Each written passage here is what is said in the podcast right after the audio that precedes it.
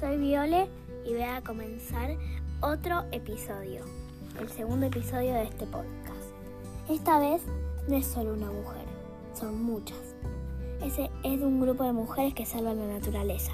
Se llaman las mambas negras y son unas vigilantes que vigilan que no maltraten a la selva. Un día, un vigilante llamado Craig organizó un equipo de puras mujeres vigilantes para detener a los cazadores furtivos de la sabana sudafricana. Las llamó las mambas negras. Reclutó a chicas de las comunidades que rodeaban la reserva natural y que hubieran terminado sus estudios de bachillerato. Es importante proteger a los rinocerontes, les explicó, para que luego las futuras generaciones puedan verlos de verdad y no solo en pósters. Luego les dio uniformes y organizó un programa de entrenamiento.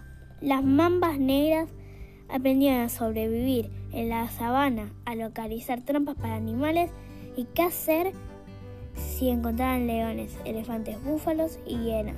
Aprendieron a arrastrar a los cazadores furtivos y a patrullar la alambrada de la reserva, armada solo con spray, pimienta y esposas.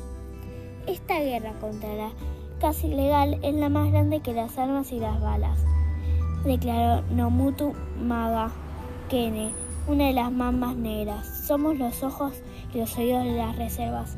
Hacemos las cosas de forma distinta. Las mambas negras se enorgullecen mucho de, lo, de su trabajo.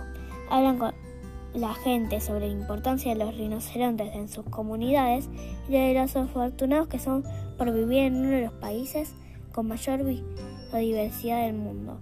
Dan conferencias en las escuelas y enseñan a los niños por qué está mal cooperar con los cazadores furtivos y poner trampas en la reserva. Se han convertido en heroínas. Ser una mamba negra significa ser una mujer fuerte y rural, dijo Nomutu.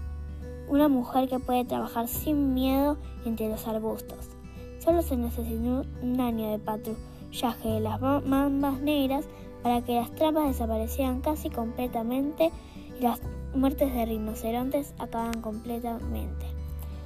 Bueno, los veo en el próximo episodio. Chao.